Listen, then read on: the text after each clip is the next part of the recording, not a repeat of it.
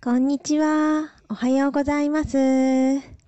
なずなの時ほぐそうライブを始めます。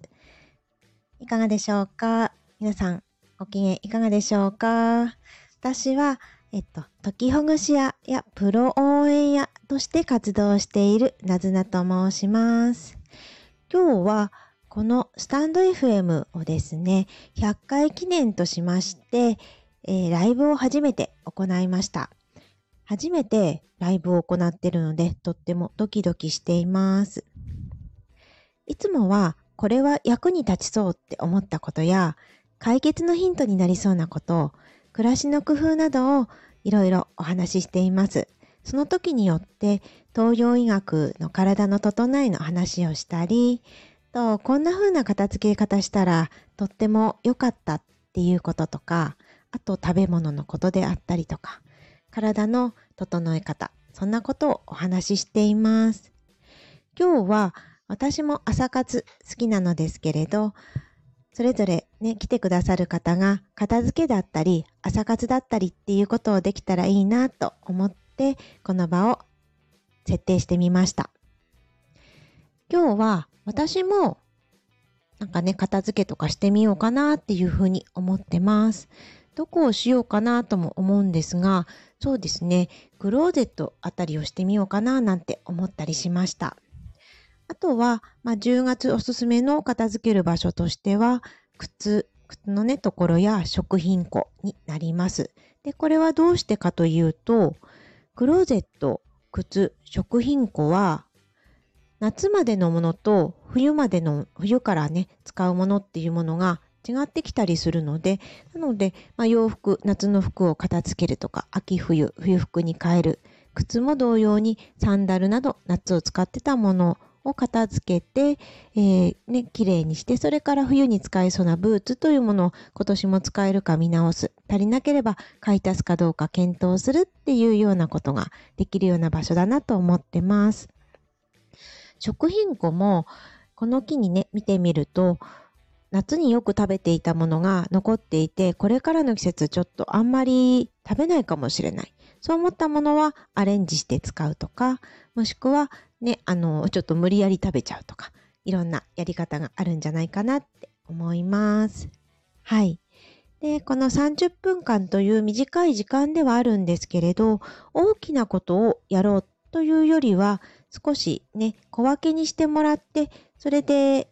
小さく小さく分けてやってみると楽しいんじゃないかなって思います。楽しいというのもあるし、どうして楽しいかというと、こう達成感があるんですよね。ここをやろうって言ったものが終わった。100%、90%終わったってすると達成感をね、感じられます。そうすると、あ、本当に取り組んでよかったなって思うし、明日以降もまたやってみようなんて思えるように思います。この目標を大きくしすぎず小分けにすることっていうのは、タイニーステップなんていうふうに呼ばれています。タイに小さな、小さな小さな段階ということですね。一個一個のものを小さく分けてやっていくっていうこと。意外と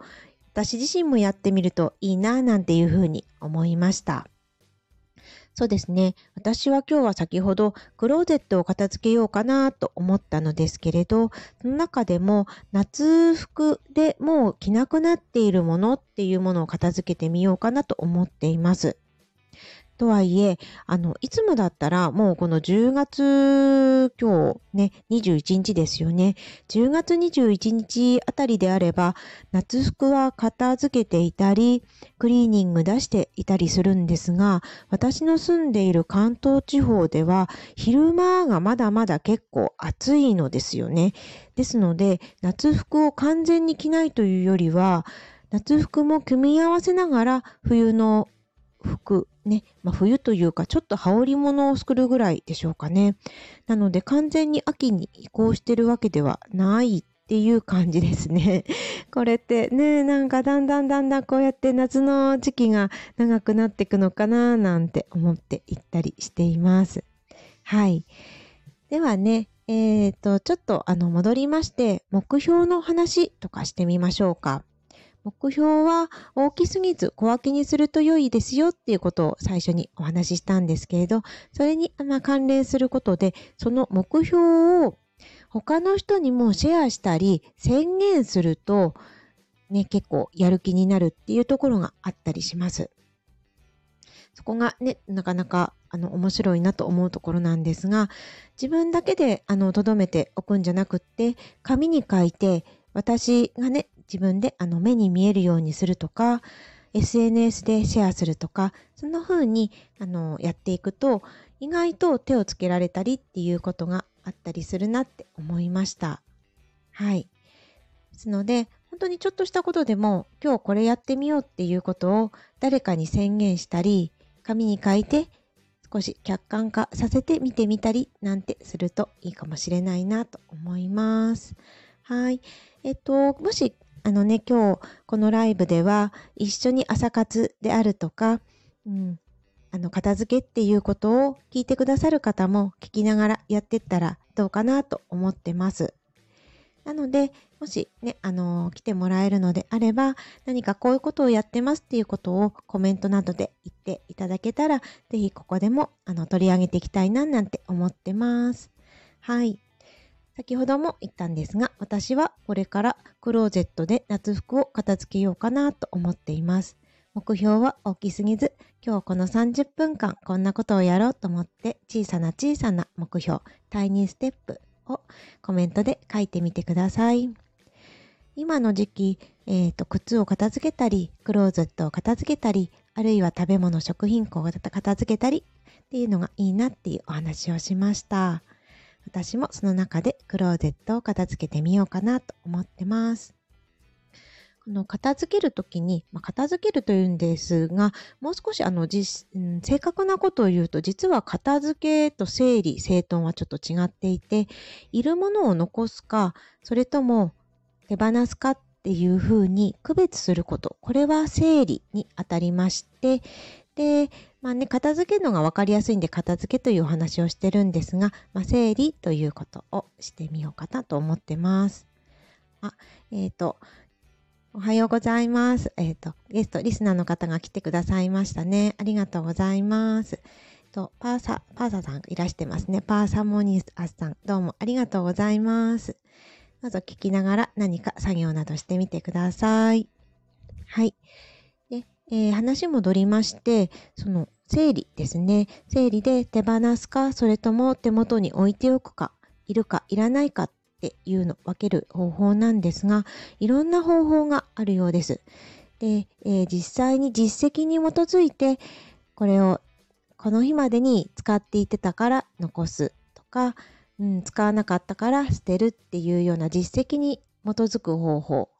または感覚であるとか気持ちっていうものにフォーカスして、これを持ってるからすごく頑張れるとか、これを持っていてとてもときめくっていうね、あの、こんまりさんでも有名な、この感情であるとか気持ちっていうものにすごくすごくこう、うん、観察したような持ち方もありますよね。で、それ以外には、うん、実際にもう古くなってしまってるから、これは捨てるとか、もう修理もできそうにないから捨てるっていうような考え方もあります。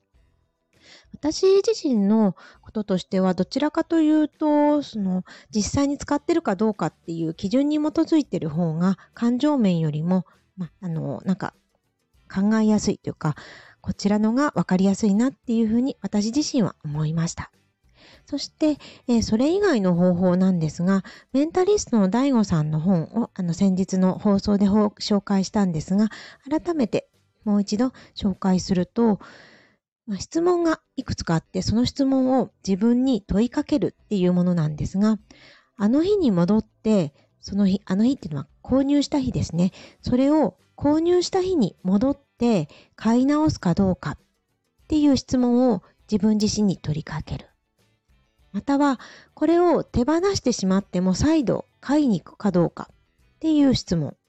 この2つの質問それぞれ深いなっていうふうに思いました。そうですよね。なんか今手元にあるから手放せないけど、それが一旦手から離れたとして、それがあの、あの日っていうのは、購入した日、過去ですよね。その過去の日に戻って買い直すかどうかっていうこと。あるいは、今、一旦手放して未来に買い直すかどうかって。こういう過去に時空間を戻ってみて、買い直すかどうかっていうことを考えたり、手放した未来にもう一度今私は買い直すかどうかっていうことを考える。ねなかなか こういう質問されてみると、あ、いるって思ってたものもいらないかもしれないなんて思ったりするかもしれないですね。はい。ちょっとここで水を飲ませてもらいます。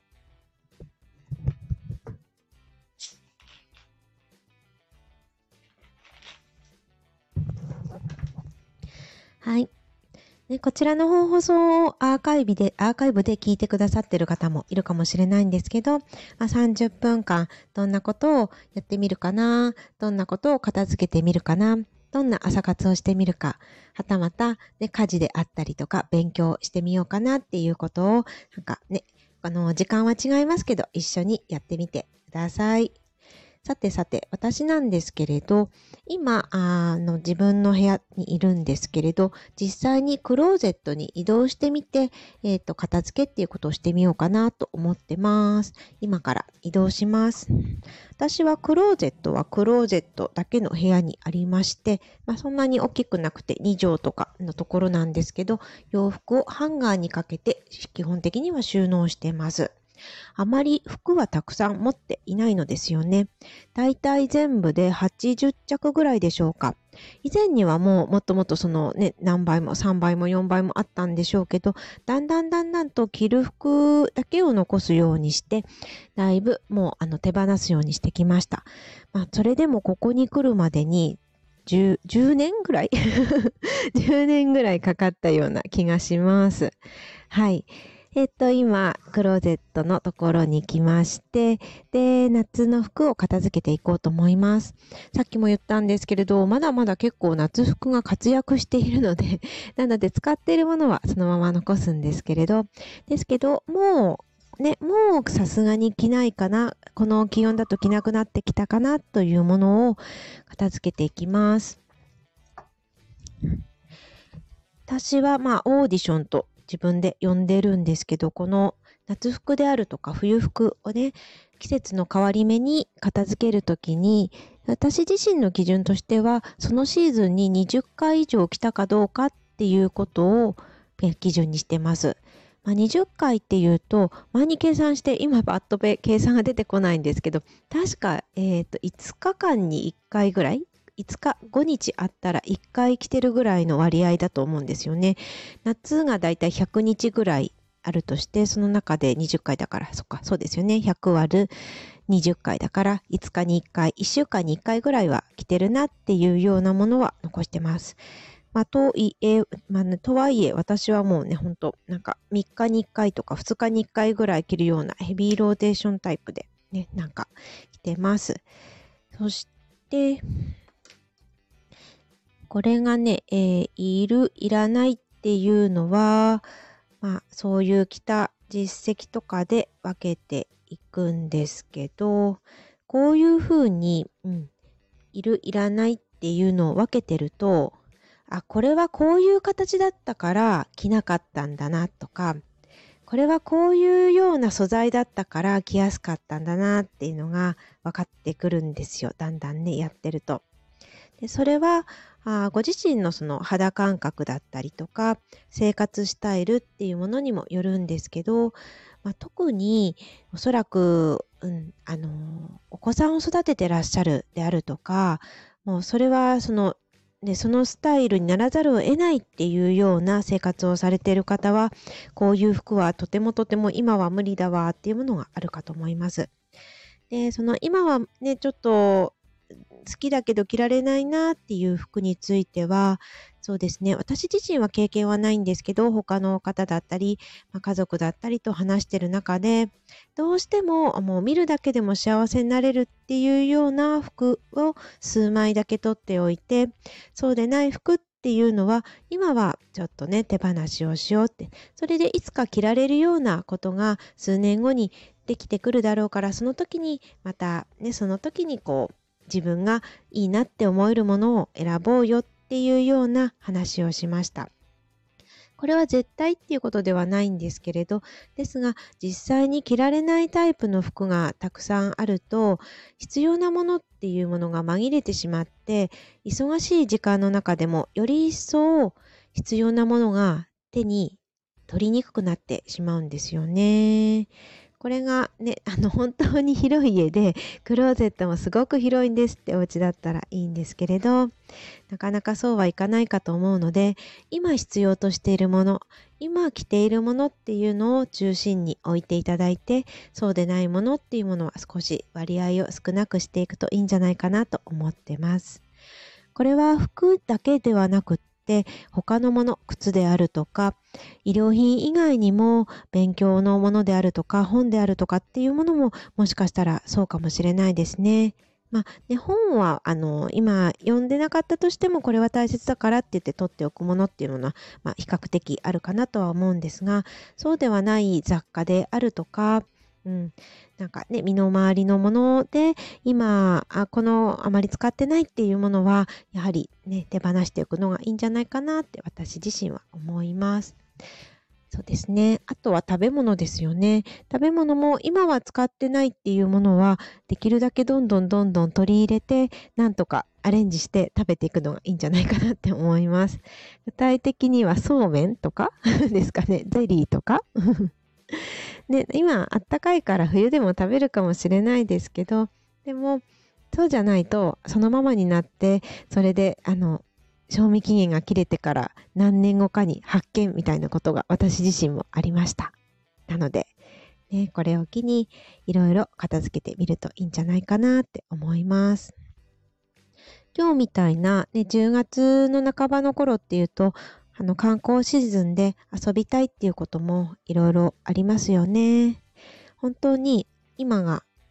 ね、一番動きやすい頃かなと思うんで、ですが、ね、そんな時もこの朝活に来てくださった方々どうもありがとうございます。はい。で、片付け、私の実況中継に戻ると、そうですね、夏物のワイドパンツを今見ていまして、両方とも気に入っているので、来年もまた着たいなっていうふうに思ってます。さっきの基準、1、えっ、ー、と、1シーズン、一つの夏に20回以上着たかっていうと、優に着てますね。仕事で着ていたりとか、自宅での作業の時に着ていたり。ですけど、一つは結構もう、すごく長い年々5年ぐらいかな。7年ぐらいかな。来ているのでだいぶもうほころびてきているので ちょっともしかすると来年あたりに似たような感じのものを買い替えかなというふうに思ったりもしています。たくさんの洋服を持っていないのでなので痛みはねどうしてもうんたくさんの洋服を持っている方に比べると傷みやすい。早くにこうよれてきたり、すれてきたり、切れてきたりっていうことがありますね。その分、その分、ね、サイクルを早くして、えー、数年で新しいものに買い替えるっていうようなこともできたりします。持ち物が少なめで私はまあそのミニマリストというほどではないですが服の数はそこまで多くないと思います。多くないと一つ一つが、まあ、しっかり見る時間ができやすいのでなのであここほころんでるなとかあこれはちょっともう生地が廃れてきてるなとか、ね、そういうのがわかるのでそういうところは持っている数が少なくっていいところだなって思います。あるいは本当に好きなものだけが残っていくのでそうすると自分の体型に合ったものであるとか合った色であるとかっていうものが残りやすいですね。管理もしやすいし、あの実際に、まあ、なんでしょうね、こう自己肯定感が上がるっていう言い方になるんでしょうか。ものを探す時間も少ないからありがたいし、自分の好きなものっていうものが手元にも残るので、自己肯定感っていうものが上がりやすいかと思います。ね、皆さんはどんな片付けを今日はされてますか？あるいは朝活されてますか？あるいは、えっ、ー、と、子育てでしょうか？または家事でしょうかね？それともウォーキングとか散歩？いろんなことをしながら聞いてくださってるかもしれないですね。そうそう、この、あの、スタンド FM で私はあのお話をさせてもらってるんですが、これ、ポッドキャストにも流れるようにしているので、各種のポッドキャストでも聞けるはずです。えっ、ー、と、なんかいろいろいろいろ設定しました。Spotify であるとか、Apple のとかですね、えー、Amazon Podcast であるとか、あと Google のポストキャストなどでも聞けるはずです。なので、うん、時々私自身も自分の話したことの、ちゃんと本当にこれ、えー、設定がいけてるのかなっていうことを、ポッドキャスト経由で聞いたりすることもあります。はい。で、ちょっと片付けの話ではなくなるんですけれど、私はこのスタンド FM での配信を今年2023年の5月から始めまして、で、週に今は4回ほど行っています。ちょこちょことね、やっていまして、で、月曜、水曜、金曜、日曜の朝に基本的には配信をしてます。月、水、金、日の朝6時30分から配信をしています。実際にその朝撮ることもあるし、朝起きられなそうだなっていう時には、えっ、ー、と、前日、前の日の夜に収録したりもしています。このね、収録するのがね、結構一人で喋ってるんですけど、楽しくてですね なんかこんな一人で喋ってるのが楽しいっていうことはちょっとやってみるまで気づかなかったですね。ですので、あんまり無理せず楽しみながらやっています。今後はね、あの、もう少し、もしかすると YouTube であるとか、なんか他の媒体でもチャレンジしてみようかな、なんていうふうに思ってます。ちょっと片付けの話から逸れてしまいましたが、今、ワイドパンツを見ていました。で、次に T シャツを見てるんですけど、T シャツまだまだ着るんですよね。なんか、ちょっと片付けられないな。この頃暑がりなのか、なんかまだまだ半袖でいけちゃうような感じがしていて、ちょっとまだ片付けにくいですね。次、靴下行きましょうかね。靴下はショートソックスを以前は着てたんですが、最近は夏でもロングソックスが多くなりました。なんででしょうね。クーラー、エアコンで足元が冷えるからでしょうか。皆さんはいかがですか？なんかだんだん年を経て着るものが変わってきたとかありますか？私はね、あの、おしゃれとかファッションとかそういうものではなくって、あの、体の快適さっていうことをもう第一に考えるようになりましたね。1位が体の快適さかな。で、2位が洗濯のしやすさですね。洗濯にあまり気を使わないでいられる。クリーニングじゃなくって自分の家でも洗える。すぐに乾くっていうものをできるだけ選ぶようにしてます。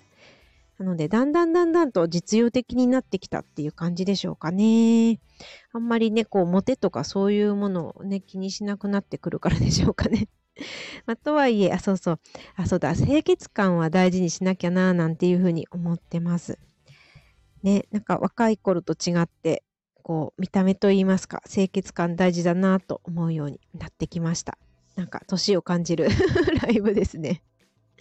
まあ、そんな風に、あの、ご自身がこれは大事だなって求めるものって、洋服、靴、あるいはね、食べ物とか雑貨、それぞれ違うと思うんです。片付けている時に、あ、これいらなかったなって思うものって、なんかご自身の価値観とか大事なものが以前と変わってきてるのかなっていうふうにも思います。ですので、まあ、それはね、あの、違うなっていうことは悪いことじゃないんですよね。その時は必要かなって思ったことであっても、実際には暮らしてる中で年を経て価値観っていうものや大事に思うものが変わってくるので、だから今大事なもの、今自分にとってこれが必要だなっていうものを取っておいて、そうじゃないものはね、あの、今は違うなっていうことで、それで距離を置いていいと思うんです。だって今大事なものを手のね、手の中じゃないや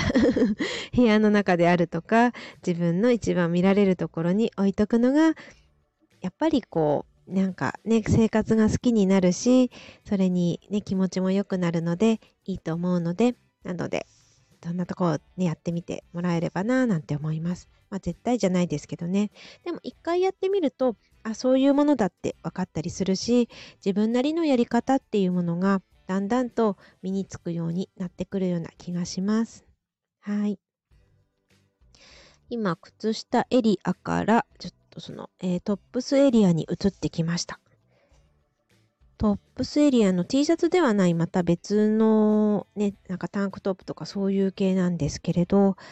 ぱり見ていて思いました。今年の夏着なかったもの結構あるなっていうものです。去年同じようにこういう選抜オーディションみたいなものした時は、あ、これは着るなと思って残してたんですけど、意外と着なかったりするものですね。これね、あのー、まあ、もしかしたら男性よりも女性服のがあるのかもしれないんですが、重ね着でこれが必要とか、このスカートのインナーにはこういうのが必要っていうのが結構小物としてあったりするんですね。服飾小物として、これはこの服を着るために必要っていうのがあったりするんですけど、その、この元々の服の方をもう手放してたりするとそうすると合わせてこのインナーも実はいらなく必要ではなくなくなくなってたっていうことがあったりするんですよね。これがなかなか組み合わせの面白くも難しいところですね。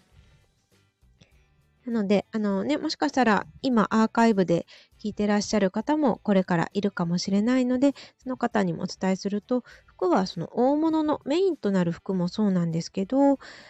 こう小物の服とかね、そういうものも見てみると、ああ、もうこれいらなくなってたわっていうものが結構あったりします。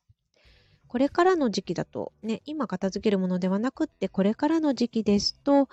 あったかい小物っていうものがいろいろ必要になってきますよね。お腹周りであるとか、足首のレッグウォーマーとか、手袋とか、マフラーとか、あね、そういうものも意外とこれがなくなったから使わなくなってるとか、ね、これはすごくたくさん必要になってるっていうものがありそうなので、ぜひぜひちょっとね、見てみてください。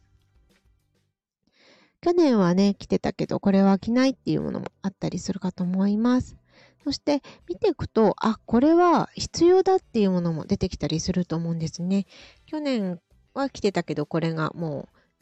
う、なんか、ね、もう汚れちゃってるからの買い替えっていうのもあったりするし、去年よりも ここがなんか冷えを感じるっていうようなお年頃的なのもあったりするでしょうから、そういうものは今だったらまだね、あの店頭に豊富に冬物はあると思うので、だけど慌てずに買わ、ね、いきなり買わないで本当にどれが必要なのかなっていうことを自分の手持ちのものを見ながら買っていくといいんじゃないかなと思います。そうしないとね、たくさん家の、家に持ってるものが物だらけになってしまうので、なので今ある手持ちのものを見てみるのがいいんじゃないかななんていうふうに思います。よし、ちょっと動いて私は食品庫に動いてみましょうか。パントリーと呼ばれるやつですね。今日私あのスマートフォンを持ちながら動きながら歩いてるのでどうでしょう？音量ちゃんと聞こえてるかな？大丈夫かな？後で私自身もアーカイブで見直してみようとは思います。はい、食品庫に来てみました。というのもね、あの、さっきから何回かお話ししてますけど、10月 ,10 月に片付けると効果的だなと思うところが、クローゼット、靴を入れるところと食品庫かなと私は思ってます。で、え、ー、と、服とか靴はその夏物だから、夏物から冬物に変わるからっていうのがあるんですけど、で、同じように食べ物もだんだん食べる、食べたいなって思うものが夏食べたいなと思うものと、冬食べたいなって思うものが変わってくるからですね。で、食品庫に私も来てみました。例えばそうめんはないかなって今見てるんですが、あ、がっつりそうめんありますね。えー、賞味期限はまだまだ先ですけど、この冬を越すのはちょっとよろしくないので、このそうめんは重点的に食べたいなと思ってます。あと夏結構ありがちなのはエスニック系のなんかインスタント麺であるとか、エスニック系の調味料が結構買ってありますね。ベトナムの方であるとか、なんかそういう感じのもの がありますので、このあたりも、あの、早めに食べていくようにしようかな。あの、今日はそういう気分だなっていう、エスニックな気分だなっていう時に食べていこうかなと思います。そうめんはそうですね、普通にそうめん食べるのもいいけど、チャンプルーとかにするのもいいかもしれないですね。あと、そうそう、見ていたらですね、結構乾物もありますね。大豆が出てきたり、緑豆が出てきたり、それから、あの、乾物っていうんでしょうかね。粉物？ホットケーキミックスとかも出てきたりしましたね。大豆とか緑豆とかはご飯と一緒にご飯を炊く時にちょっと入れてそれで炊くととても美味しかったりするので特にこれは夏よりも秋とか冬が美味しかったりするんでこういうものを使いながら乾物もあまりにも長く持っておらずに少しずつ入れ替えなんていうのをしていこうかなって思います。はい。そんなわけで、私自身も実況中継をしてきましたが、そろそろ8時30分過ぎましたね。皆さんはいかがですか？片付けとか朝活であるとか、そうですね、あの、家事とかいろいろ進みましたでしょうか？この放送を、あの、これからアーカイブで聞いてくださる方も、この30分に何かいろ、ね、一つやってみる。そう、いろいろってさっき言いかけちゃいましたけど、いろいろじゃなくて一つのがいいですね。一つ区切ってやってみるっていうことをしてみるといいかもしれないです。ここの引き出しを片付けてみるみたいにね、こう、少し区切ってここだけをやってみようっていうふうにやると最初言ったように達成感がありますのでぜひぜひやってみてください。はい。ではそろそろこのライブを終わりにしたいと思います。朝早くからキテキに来てくださった方々どうもありがとうございました。ではまたね、夏菜でした。月水金日曜日あの朝配信してますのでよろしければお越しください。では失礼します。またね